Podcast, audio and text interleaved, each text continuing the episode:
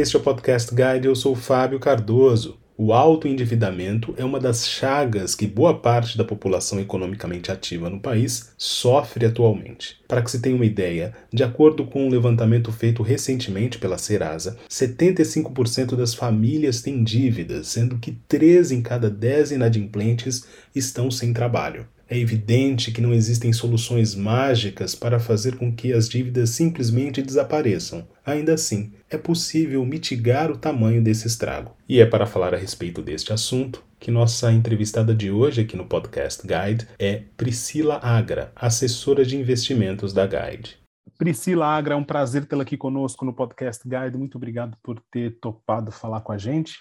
Eu que agradeço o convite, Fábio. Priscila, o assunto que a gente vai falar hoje e que a gente tinha combinado nos bastidores tem a ver com um dos dramas da situação econômica no país e que envolve o endividamento no Brasil, cujo recorde foi alcançado aí nas últimas semanas, de acordo com uma reportagem que foi veiculada com exclusividade pelo programa Fantástico da TV Globo. 75% ah, das famílias têm dívidas. Ajuda a gente a entender um pouco desse cenário, como é que nós chegamos até aqui? Fábio, o Brasil já tem um histórico de endividamento muito alto, né? Superior a 50% já há alguns anos a pandemia, ela agravou muito isso, né? Famílias perderam emprego, muitas famílias autônomas, principalmente prestadores de serviços, tiveram seu trabalho interrompido durante o período da pandemia. Isso agravou muito. A diminuição da, da renda mesmo das famílias impactou. Mas a população brasileira também, o endividamento tem um fator de falta de educação financeira, né? A população brasileira ela não tem uma educação financeira, isso já vem sendo discutido aí já há um tempo. Começou a entrar agora até na emenda da, das escolas, o que já é um grande avanço para a gente ter essa discussão de educação financeira no âmbito das escolas, mas nós temos uma cultura de falta de educação financeira. Por quê? Se os pais não têm essa educação financeira, eles não conseguem passar essa educação financeira para os filhos, né? Então isso vai vindo ao longo das gerações. Então você vê ao longo do tempo essa taxa de endividamento ela vai aumentando. Né? Isso traz uma série de, de impactos para as famílias, não só a, a dívida em si, né? Mas impacto em relação à performance no trabalho, né? As pessoas ficam mais preocupadas, não têm a melhor performance. Interfere nos relacionamentos pessoais, nos relacionamentos conjugais, principalmente, né? Tem muitas separações, né? Por conta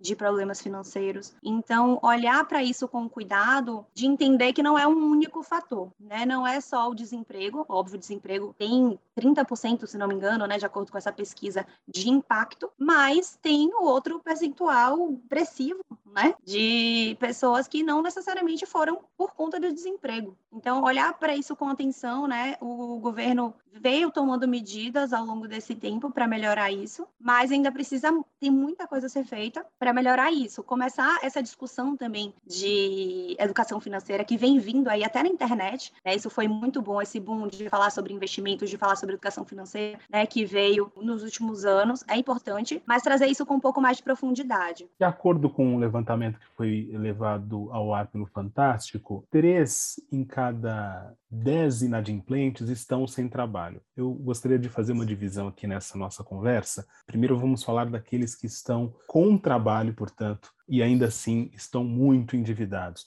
É, como é que essa situação ela pode ser revertida, tendo em vista que o cenário econômico não favorece, por exemplo, a obtenção de outra oportunidade de trabalho para que as pessoas possam, por exemplo, ter mais recursos para quitar suas dívidas? É, o cenário agora com a retomada, né, indo para o fim, né, a gente espera que a gente esteja caminhando para o fim da pandemia, a tendência é melhorar um pouco. Né, as pessoas já estão conseguindo é, trabalhar. Não postos de, de emprego propriamente dito, assim, formal, mas já estão conseguindo ter, por exemplo, uma renda extra, né? Trabalhar com vendas ou algo assim, que antes a gente não tinha como, que é dentro de casa, imagina os vendedores ambulantes, é, prestadores de serviços, né, como cabeleireiro, eles não tinham nem como atuar, eles não tinham como trabalhar, independente de ter um emprego formal ou não. A tendência é que isso melhore, a gente espera que isso melhore. Mas o ponto principal aí, para quem está empregado ou quem está conseguindo trabalhar nesse período, né, para quem está desempregado é mais difícil, é analisar nesse momento qual é o valor total das minhas dívidas, né? Às vezes são mais de uma, né? Mais de uma dívida. Então, analisar esse valor total, ver quanto é o valor dessa dívida antes de começar qualquer planejamento, né? Ver quanto a pessoa, fazer um planejamento mesmo, uma planilha de quanto a pessoa gasta por mês, quanto ela recebe, para onde estão indo esses gastos, né? Para ver onde ela consegue cortar. Então, às vezes, compras no shopping, passeios que podem ser evitados para a pessoa ter um, uma sobra ali de recurso no final do mês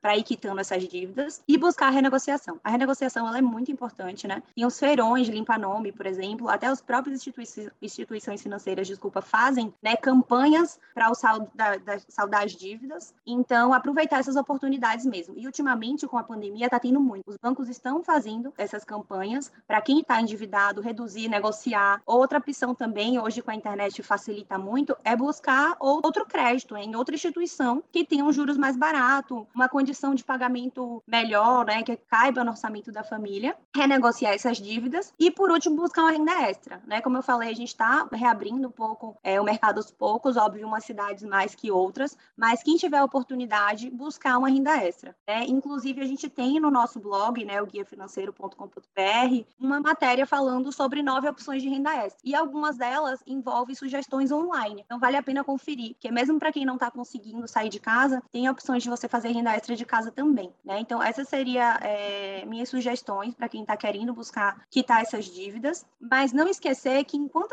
essa dívida vai sendo quitada, também não pegar o dinheiro todo que sobra, né? Por exemplo, a família tem lá, sobra 200, 300 reais é, no mês para quitar essas dívidas, não usar esse dinheiro todo para quitar as dívidas, usar um pouquinho menor, né? Se sobra 300 reais, ali uns 250 e ir juntando um pedacinho também desse valor para uma reserva de emergência, porque isso vai evitar que num próximo imprevisto a família esteja preparada para não se endividar novamente. Então é um erro, inclusive, muito comum as pessoas pegarem todo o valor que sobra, né, do seu orçamento para quitar as dívidas. É, na pesquisa mesmo a gente viu que 80%, se não me engano, das famílias, né, dos entrevistados afirmam sentir vergonha, né, de estar endividados e aí por conta disso eles vão querendo quitar a todo custo e esquecem que essa conta pode chegar lá na frente também. Então, quitar as dívidas é prioridade um, mas também deixar uma sobra, né, um pouquinho, para fazer uma reserva de emergência e evitar que a pessoa se endivide de novo, né? Tomar esses dois cuidados aí. E qual é o caminho para adquirir essa disciplina financeira é, necessária para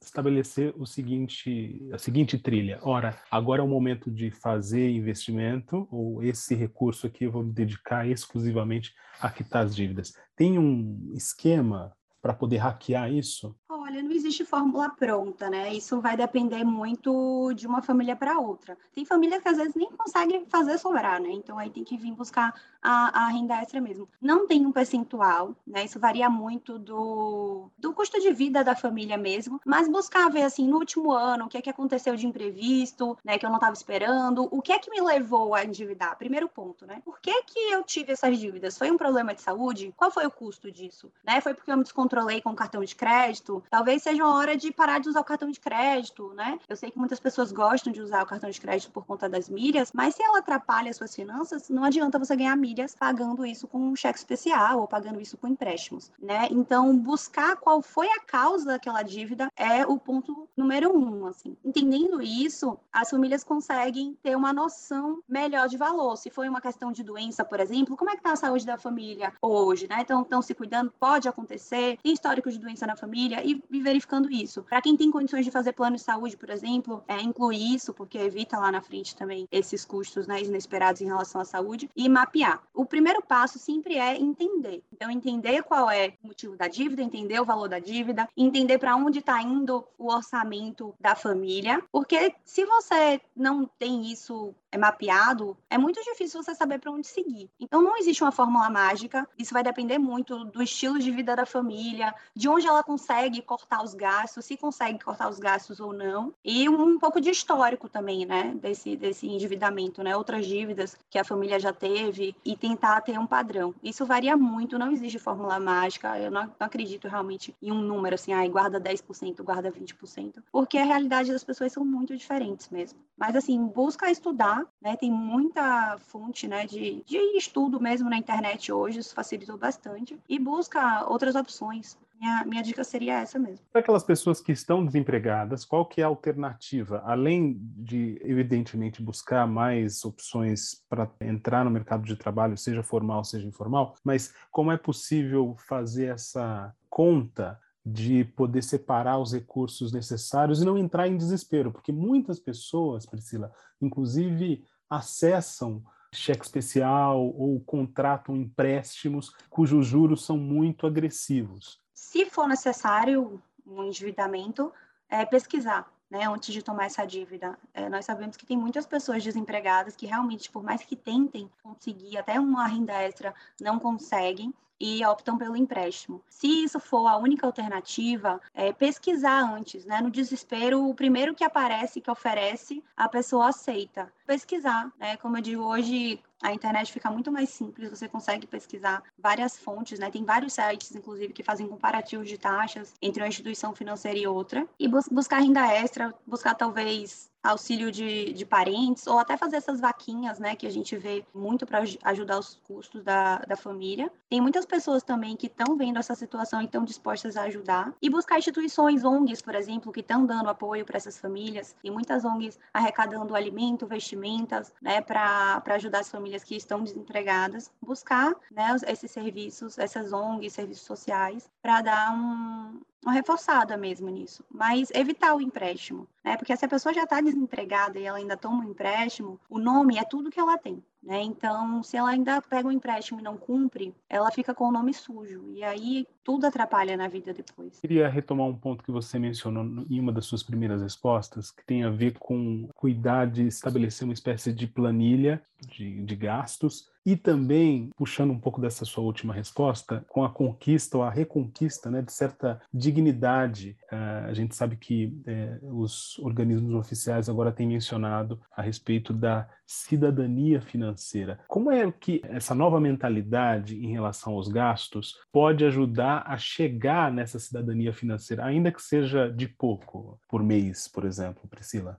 Uma família que tem os gastos estruturados, né? O primeiro você falou em relação à planilha. A planilha, é, até no blog mesmo, Guia Financeiro, tem uma planilha disponível, uma planilha de gastos, é, dá para buscar lá. Ela é bem, bem simples, assim, intuitiva. Para quem tem um pouco de dificuldade é, com Excel, pode fazer até num papel mesmo, uma folha de papel, não tem problema. O importante é mapear. Uma família que está com essas finanças, né, é, mapeadas, organizadas, né, sabe quanto gasta, sobra dinheiro todos os meses, tem essa organização, elas ficam até mais propensas a ajudar. É muito difícil você pensar em ajudar alguém quando você está numa situação muito difícil, né? Quando nós, o dinheiro já não está dando ali nem para pagar suas próprias contas. É aquela história do né? Primeiro você coloca o oxigênio em você para depois conseguir é, ajudar as outras pessoas. Então, dificilmente a gente consegue ajudar o outro se a gente não está conseguindo se ajudar. Estabelecer também essa organização financeira para sua família e ter também essa, essa mentalidade de que se você puder também ajudar as outras famílias, né? Olhar ao seu redor, buscar instituições que estejam arrecadando né, dinheiro, alimentos, agasalhos. Muitas vezes você consegue ajudar sem precisar tirar um centavo do bolso, né? consegue doar coisas que você tem, por exemplo,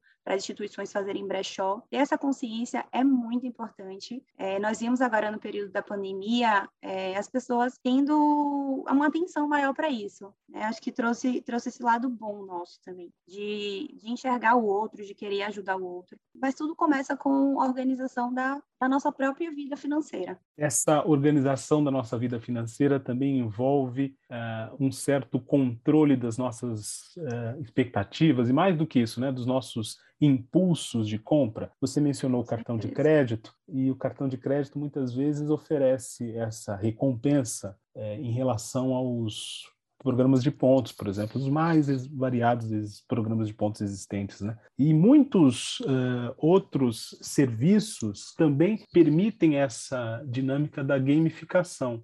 Não é preciso consumir o tempo todo para ter vantagem. É isso, Priscila? Exatamente, Fábio, exatamente. A gente precisa usar o cartão de crédito ou qualquer outro meio também, né? As, as instituições têm cashback, né? As empresas estão tendo muito isso ultimamente, e tem as próprias empresas de cashback também. É, e isso acaba induzindo a gente a gastar o dinheiro que a gente não precisa. Então, eu digo assim, É, Black Friday a gente teve um pouco dessa discussão também. É, vale a pena comprar o desconto, a oportunidade? Se era algo que você já precisava, que já estava né, nos seus planos de comprar e você esperou o momento da liquidação para comprar, perfeito. Se era algo que não estava fazendo falta na sua vida, que você nunca tinha parado para pensar que precisava e está comprando apenas por uma oportunidade de promoção, repense, porque mais barato do que uma liquidação é não gastar nada, né? Um, um item barato de uma casa é acaba se tornando caro porque é algo que você não utiliza, dinheiro jogado fora. Então, repensar os gastos sempre, comprar o que está planejado, fazer listas de compras e evitar as compras naquele momento que a gente está em euforia, né? Momentos de, de tristeza, momentos até de alegria mesmo, de eufóricos. Evitar esses momentos de pico de emoção porque a gente tende a gastar mais. Ao mesmo tempo, os gastos, eles muitas vezes significam uma espécie de conquista de autonomia, né?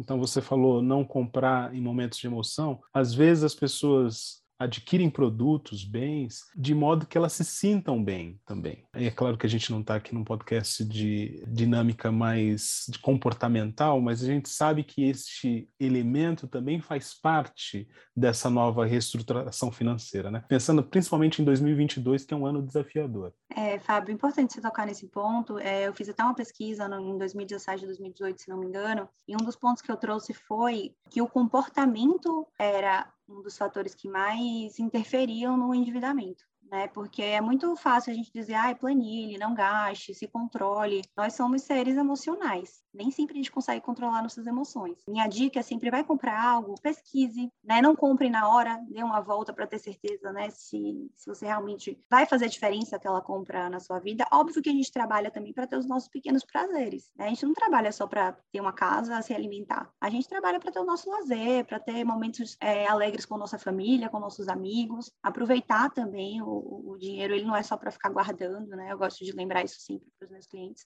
É você aproveitar o hoje sem comprometer o amanhã e não deixar de aproveitar o hoje para ter amanhã, né? Tem que ter um equilíbrio entre as duas pontas. 2022 é um ano cheio de desafios, a gente é, já falou a respeito disso, mas toda passagem de ano começa com algumas promessas.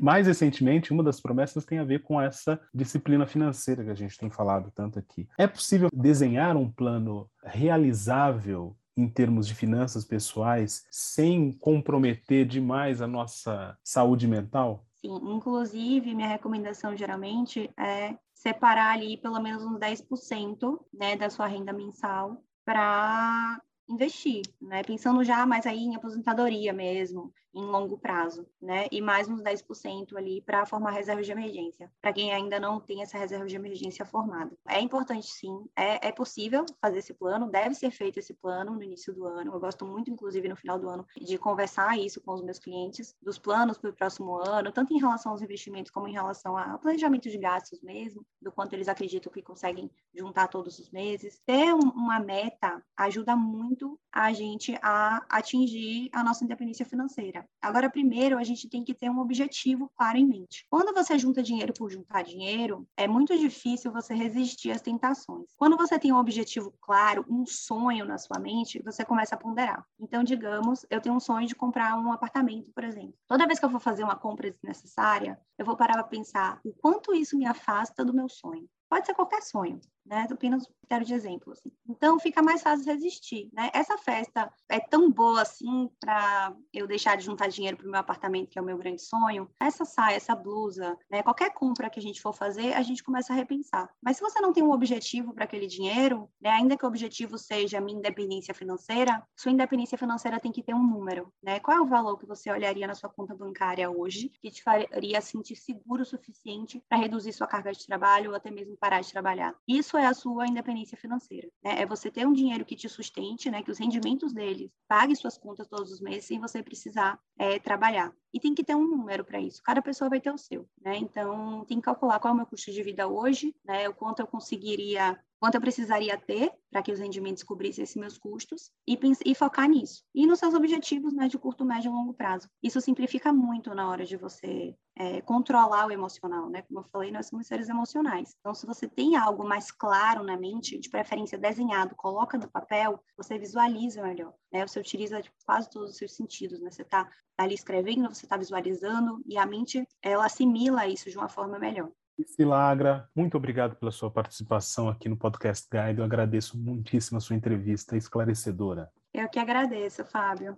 Esta foi mais uma edição do Podcast Guide. A nossa lista completa de entrevistas está disponível no Apple Podcasts, no Deezer, no Google Podcasts, no SoundCloud e no Spotify. E no aplicativo O Guia Financeiro, além dos nossos podcasts, você encontra muito mais conteúdo sobre o mundo da economia em diversos formatos.